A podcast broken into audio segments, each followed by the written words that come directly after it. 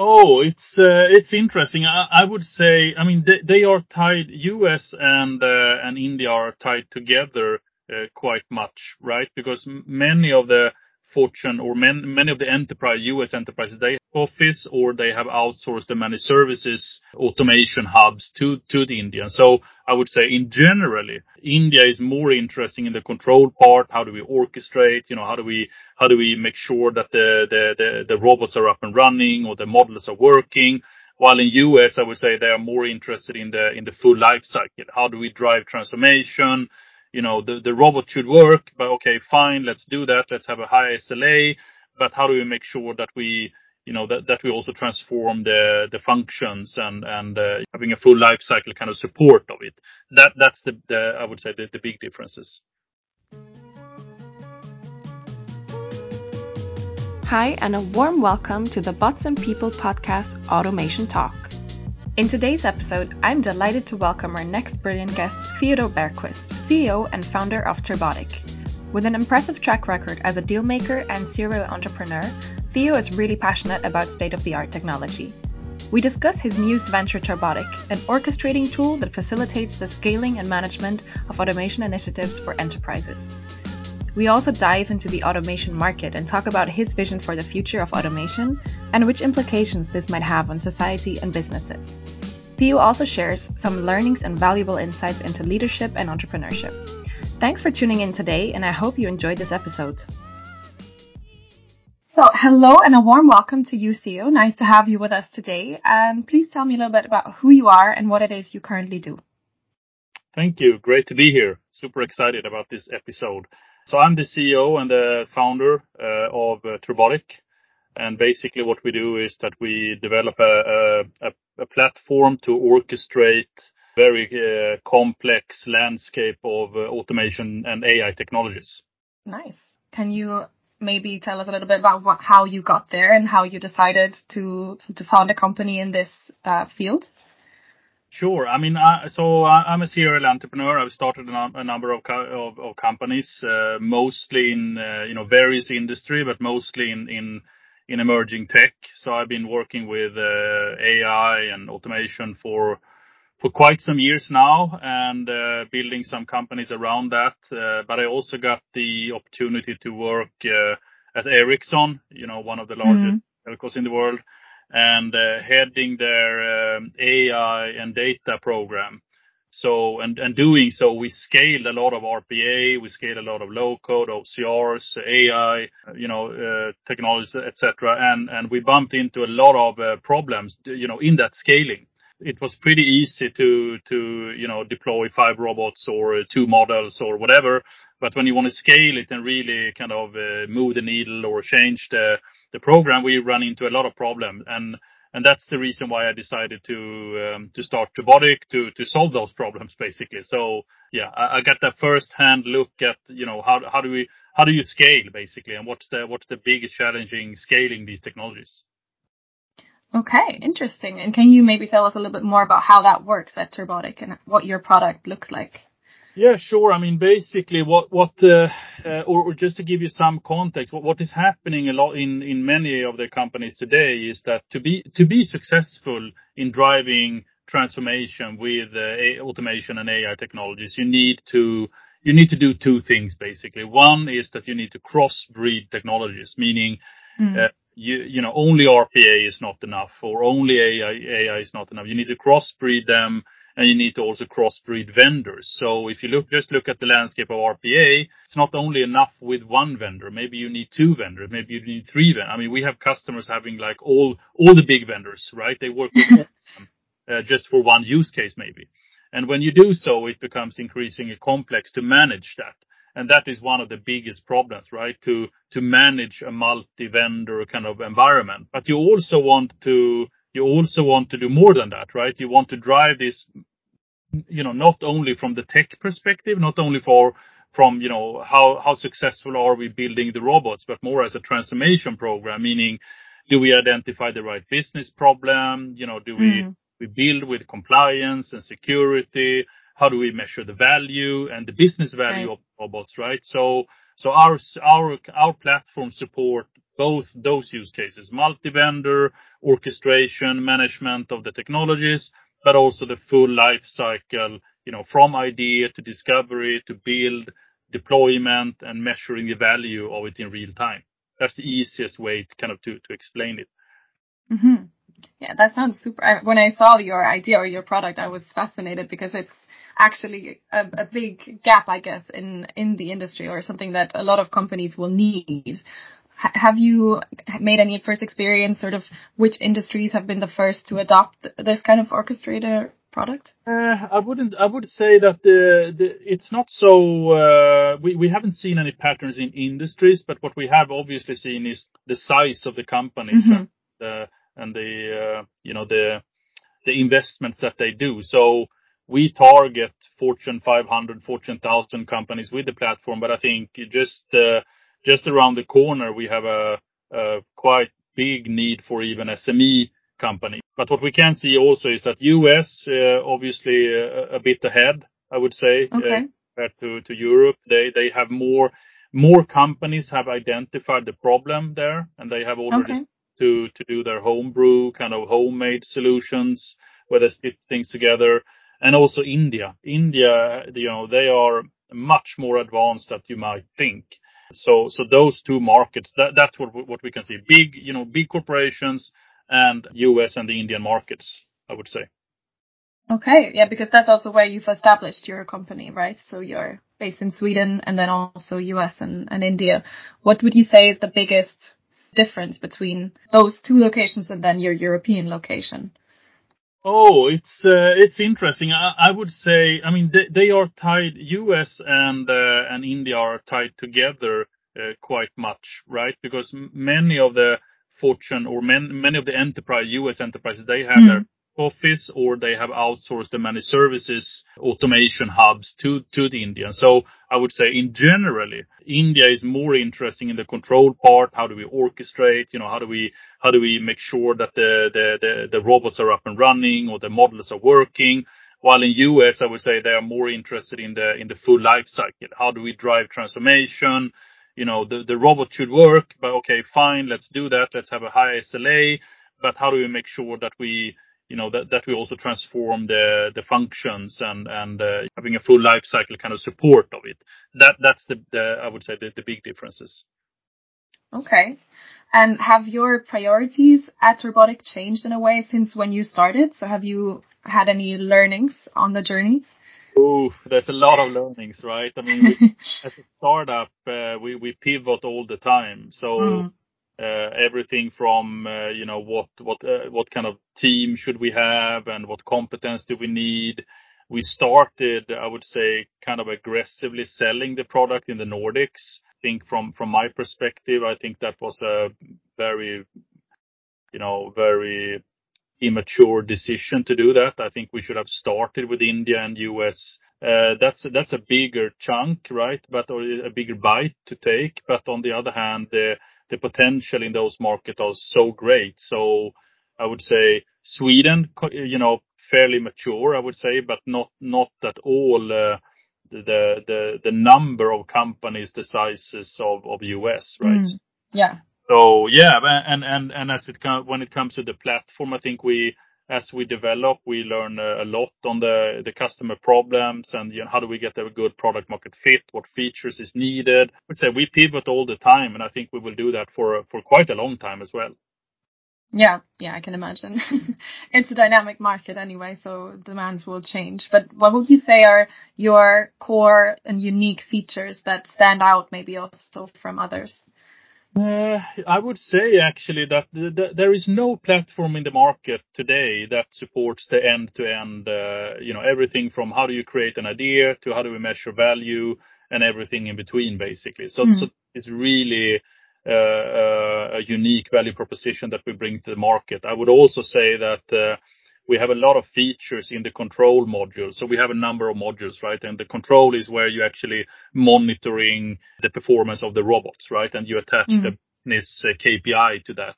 And we have a lot of good features in there which can lower your cost a lot. So so if you use the platform, we see some customers, they can lower the, the, the operational cost of running the robots with 50%. They can also lower the licensing cost with 50%. So Wow. that's kind of a unique features that we have built into the platform. But I would say in general, we also support we support the whole multi-vendor landscape. So for example, if you have a UiPath license, but you also have mm. Power Automate, which is kind of common today, that you have at least two, and then you also have a Data Dataiku, you can orchestrate and manage all these three technologies from our interface. And that, that's unique. Otherwise, you need to have three different teams doing three different things, kind of siloed. You don't exactly know the performance of the robots, but we can we can we can stitch all that together into one into one interface. And that that is no one in the market is doing that. Yeah, that's really impressive. And what would you say is your vision at Turbotic? Where do you want to go uh, from here?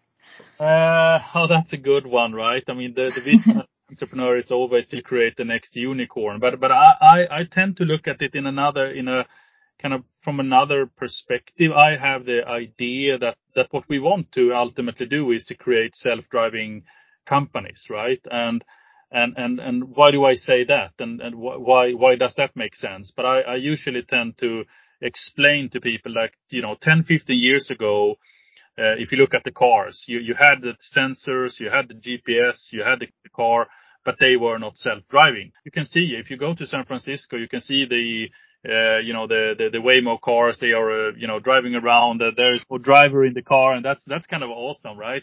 And you can see exactly the same pattern in the companies today, in enterprises today.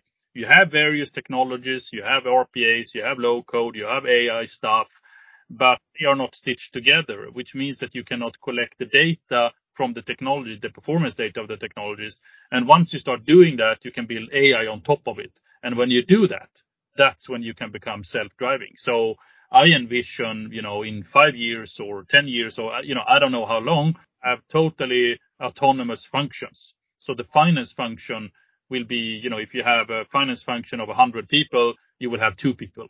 And those people will not be finance people. Those people would be, uh, you know, technology people understanding what are the technology doing. And that mm. we we can we can actually see that already in some companies and that and enterprises that we talk to, that they have fully autonomous processes. But what they don't have is the intelligence on top of it, you know, where where you don't need humans to supervise the performance of the technology, but you have an AI doing that. And that is really my vision for the company, to be able to say, we have the platform. So when you stitch in or when you deploy your technologies, we collect so much data so we can supervise it for you. Right. Okay. And I don't know if I if I have to be honest, that sounds kind of like we will be reducing also some of these functions and and it will be more moving towards maybe a technological skill set that will be needed.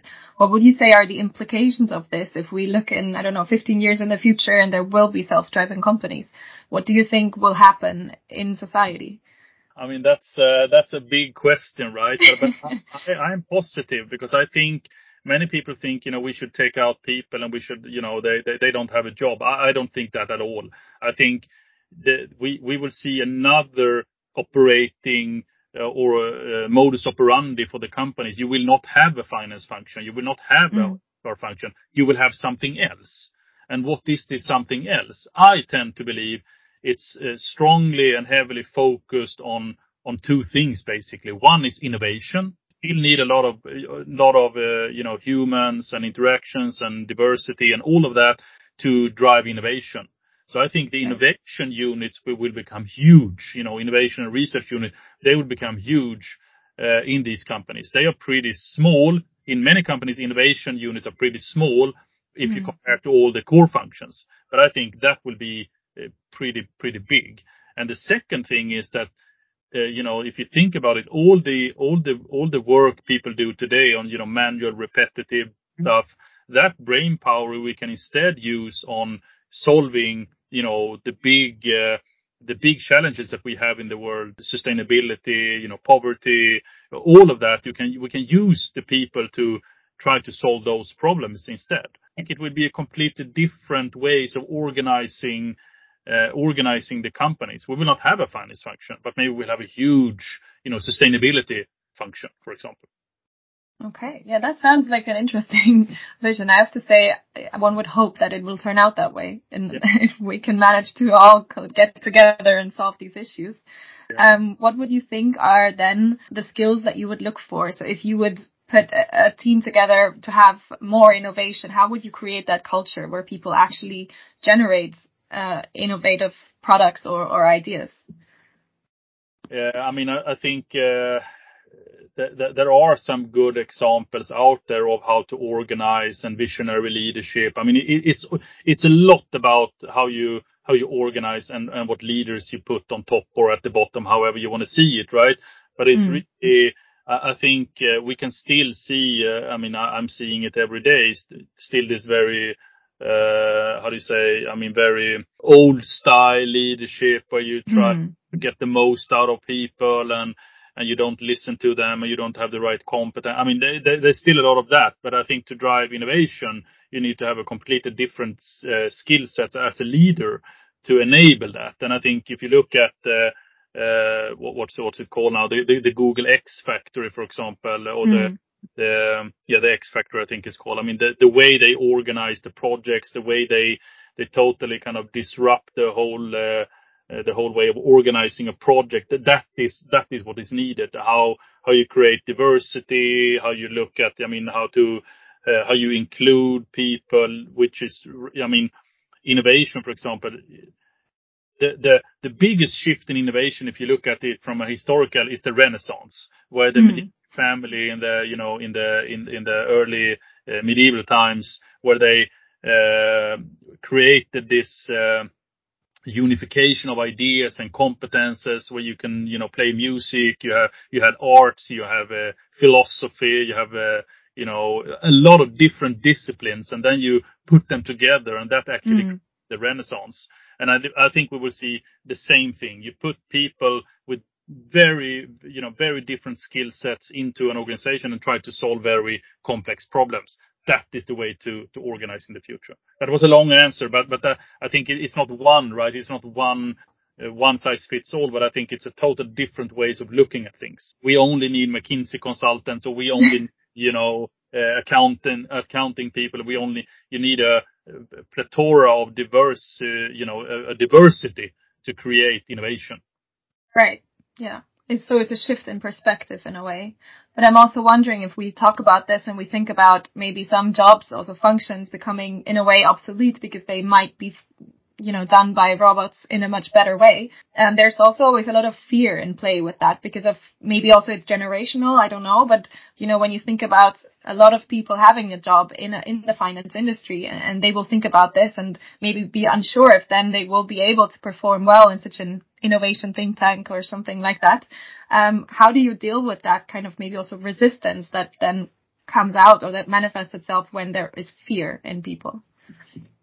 Well, that's a big question, right? And I think uh, it's not an easy thing to do. Some people embrace change quite fast and in a positive way, and some people don't. So I think the easiest way to to do it is to be very inclusive from the beginning. You're doing this not not first and foremost to to to you know cut your your job or to do it, but, but, but to, to be more competitive. You know, if you can be, if you can help the company be more competitive and we can do, have some robots, you know, doing part of your work, which means that you can work with more, uh, you know, tasks that, that, that drive, uh, value. If, if, mm. if it like that and, and they can also be part of maybe seeing the performance of the robots or the value it creates, etc., etc. You know, the, the whole inclusiveness from the start is extremely important here, I think. But then you will always find people who said, you know, I did this for 30 years, you know, it, it works good, I would, I would not change. But unfortunately, I mean, I, I might, might sound a bit harsh here, but the reality of, of a global world, you know, global companies, that they need to be more efficient. They need to work with more mm. you know, competitive things. And, and this is a natural step in doing so, I think. Yeah, I agree. And then do you also experience that when you are sort of negotiating or talking to, to potential customers that they are ever hesitant or resistant to this? Or do you at the moment only target companies that are mature enough to already see the value in your product? Yeah, I, I would see. I, I would say the the latter. I would say the, the the companies we talk to are very much in the forefront. They have identified the problem. They are very mm. curious about the technologies. They their, their problem is that they cannot scale fast enough. We try to, to, to help them scale faster and to save more money and to realize the, the, the value, right? Or to enable the, the value here. So, uh, but in sometimes maybe it, it, I would say it's more than to understand, uh, you know, how, how, because if you look at all these technologies, how fast they grow, there's an exp- exponential change. And what we can really see this is all, I think we've met like 700, 1,000 companies in these two years and the big ones as well, and some really big logos as well. And, and, and, uh, what we can see is that, that the companies who started pretty early and to figure out how to scale pretty early, they have you know, they are, they, how do you say the, they have an exponential change to the ones that didn't. So this will run fast now. If you're not on the, if you're not on the train now, I think you will have problem tomorrow. And, and I mean tomorrow, not, not in three years. I think, you know, in the next year. Okay. Yeah. Especially in the sense of uh, scaling it. You talk a lot about uh, AI scaling. Can you maybe go a little bit more into that and how it's integrated also in your product? Yeah, so the AI, it's it's uh it's differs quite much if you look uh, for RPA, for example, because there you have uh, uh, kind of a, pre-built solution, right, to, to, mm. something, and then you program it to do it, basically. AI is much more uh, uh, flexible or dynamic, I would say, right? Because you cannot say, you know, I want to solve this problem with an AI as you do with a robot. You, you it the other way. You say, you know, uh, what data do I have? Uh, you know, so, you know, how, what, the, the data I have, what problem can that solve? That's a different way of looking at it. So you first have to, to look at the data and say, okay, I have this data. Do I have any problem, you know, that this data can solve? It's a big difference in saying, let's solve account payables for RPA, for example. So, and, and, and when you look at it that, like that, when you turn it the, the other way around, when you look at it like that, it's uh, it's a very unique, often it's very unique problems or solutions that you have to build with AI. You have an off-the-shelf, uh, you know, model, or maybe you have an, uh, you know, a pre-built, you know, a model in an editor or whatever, right? Or in in Python or whatever. But but how do you wrap that into a scalable solution? That that's a different thing. So the industrialization part of an AI project is much more complex than industrialization of a you know of a robot. Right. Okay. And what would you say are the the success factors, or how do you how do you manage this challenge? I would say it's it's two, maybe three things. But first is obviously to start uh, really looking at the data you have, and and everyone says it's your data, data, data, right? So that's the new goal, and that's the new. But but that is really the true. I've been doing a a lot of AI projects, and and you always try to try to say, oh, I have this business problem. Now I want to solve it with with with an AI solution. But but if you really know what you're doing, then you start looking at the data and you, you, you try to identify what can I do with the data? What kind of problem can I solve? So that's the, for you, you, need to have a team that understands the data. You're not only collecting the data, but understands the data. And the second thing is that you need to have a, in most cases, a total different team to industrialize that. Because the, data science team and, you know, those data engineer teams, they can identify what you, what problem you can solve with the data you have. And then they can kind of build an algorithm doing that. But then you need a separate team, you know, more like an apps develop team, you know, wrapping that and understanding how do we make an interface out of this? How do we, mm-hmm. you know, how do we define the, what, what does good look like? What's an output, etc.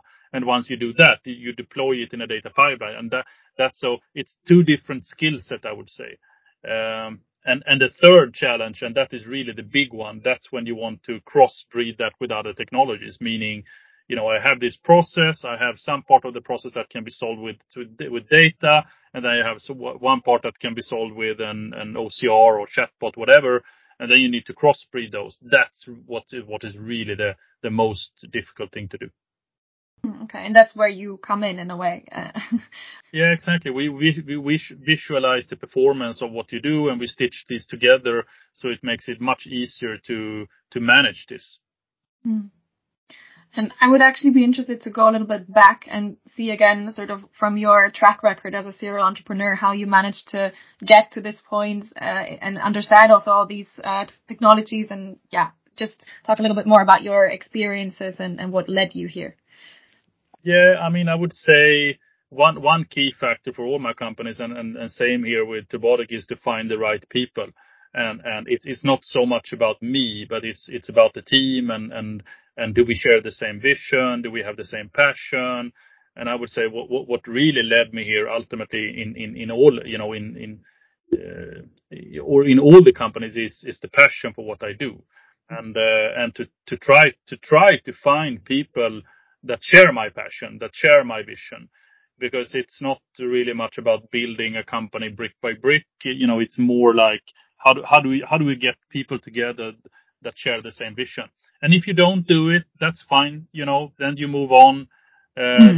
Then you do something else. But I think that's ultimately the the key. You know, in everything I do, uh, to find the the thing that passionates me, that that I'm curious about, that I'm trying to solve, and try to understand. Uh, I would say I'm I'm pretty good at understanding how technology can solve a business problem usually you're you're on either side. Usually on, oh, I really love this tech. You know, I'm really want to dig into the robot, how it works, how I build it. Or you say, no, I'm more of a change agent. I want to work with the consultant firms. I want to drive change. I want to, you know, do PowerPoints, you know, that kind of stuff. I'm, I'm more in the middle. I would say, oh, that, that's interesting. I don't know everything about tech and I don't know everything about business, but how can we kind of build a bridge here between technology and business? That is really what what you know why we are here and and why I'm so passionate about this. Right. And do you have any sort of systems for decision making uh, or learning that that sort of guides you on your path as as an entrepreneur and as a leader as well?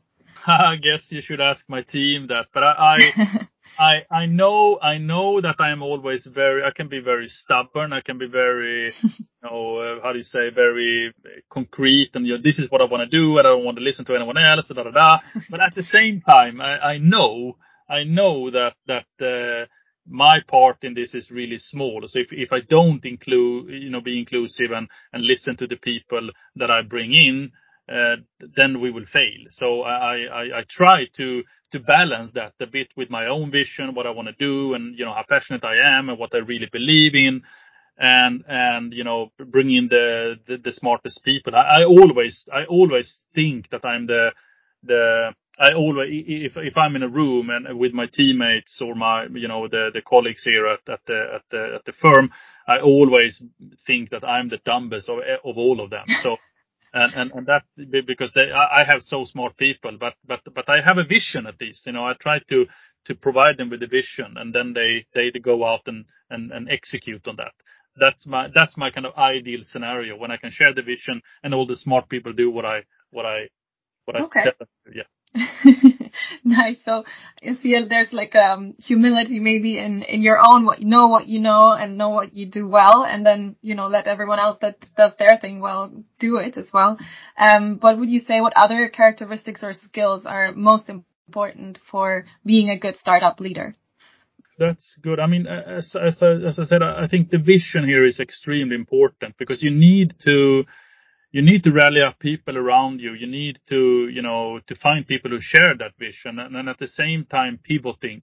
Never, never think that the, you know, your first idea was the best and you will never change it, but always be constantly hearing and listening to what smart people say and how they, how they look at it. But, but even more important to listen to the customers. What problem do they have? You know, how do they want to solve it? Have they solved it? You know, that, that mm. thing but at the same time, actually, this is kind of interesting because we talked this morning that we have a lot of customer requests and a lot of asks from customers, but how do we balance that with what we believe also is the right vision, right? Because we believe that we have seen the light in the tunnel, which many customers have not. That, you know, building our own vision and, and helping them on the road to understand that versus solving a problem they have today. So that balance is, is really interesting or really important to, for us to, to kind of take in, in consideration. but uh, yeah, I, I'm not sure I have so many uh, lessons learned, or I have a lot of lessons learned, but maybe not so much to share. You know how to do things. I think do it your own style and and, and be be passionate about what you do. When you're not pa- when you lose the passion for something, I think you you you should move on. Okay. Yeah, makes sense. and um, yeah, I was going to ask you in the more difficult moments, uh, sort of of founding or of um, building a company, how do you yeah, stay focused and how do you make progress when everything seems to not work? And I, I can hear that you talk a lot about passion, so I'm guessing this is sort of just to, to stick with it, but is there anything else that sort of gets you through those darker moments? Yeah, I mean, I, I think it sounds a bit like uh, a bit uh, fluffy here, right? So, but but but but, but it's not. I, I think for driver, I mean, we we we pretty thorough when it comes to what processes do we have and how do we do things, how do we make decisions, how do we collect the information, how we structure that, how do we how do we you know have a, good DevOps model that works for us. So for example, we we took bits and pieces from the Spotify kind of dev model and, and, and, and made it our own with and, mixed that with Amazon's pizza team. So, so I would say, you know, being only 30 people and another 20 on the, on the, on the, on the roster for, for consultants. We roughly, I would say 50 people in the team.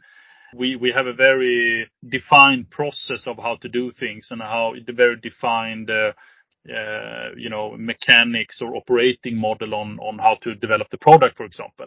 And that in, in, in difficult times, we can always fall back on that and say, okay, this is what mm. we decided. We had some, you know, some good information. We had some good data on it. And that's why we took that decision. So, so that, uh, I would say that, that helps, helps actually a lot because you tend to think in startup. And this is actually something I learned throughout my, my, all my startups is, is to, to not think you know, that because you're small, you don't need a structure. You need mm. maybe structure more than a big company when you're small, because otherwise you, you tend to do too many things and you're spreading too thin, which means that you get, you don't get things done. Right. Okay. So you kind of need those guardrails, uh, even if you have to pivot all the time. Okay. Exactly. Right. Okay. At the end of the podcast, I like to ask sort of quick fire questions that you can really just chat, uh, shoot out what you think uh, comes to mind. First one would be, what was the greatest sense of achievement you've had so far? In my career or in just in this company? Uh, let's say in your career. Oh wow! I would say the greatest achievement is is um, is the the ability or the the the kind of that I always managed to put a good team in place. I would say in, right. in most of the companies I have managed to put a good team in place. That's that's a I I I think that's a good yeah. Okay, and um, the other one would be what drives you in your daily work. Uh, that's hundred percent passion. Okay, I, have heard that throughout the, the episode, and I think that's a really nice driver. And the last question would be, what would be the title of your autobiography? That would be Go Big or Go Home. Oh, nice. that's a nice way to end this episode. Uh, I really want to thank you for sharing all your valuable insights. It was super exciting and uh, interesting to talk to you, and highly appreciate you coming on to our podcast. Thank you, Louise, and really happy to be here. Thank you. Well, thanks for tuning in today and make sure to check out our Bots and People Discord community where professionals and automation enthusiasts exchange knowledge and get inspired about process automation. You will find the link in the description of this episode. Also, if you know someone who would be a great guest for our next episodes, or if you yourself would like to talk to us, please get in touch with us at podcast at botsandpeople.com. Thank you very much, and until next time.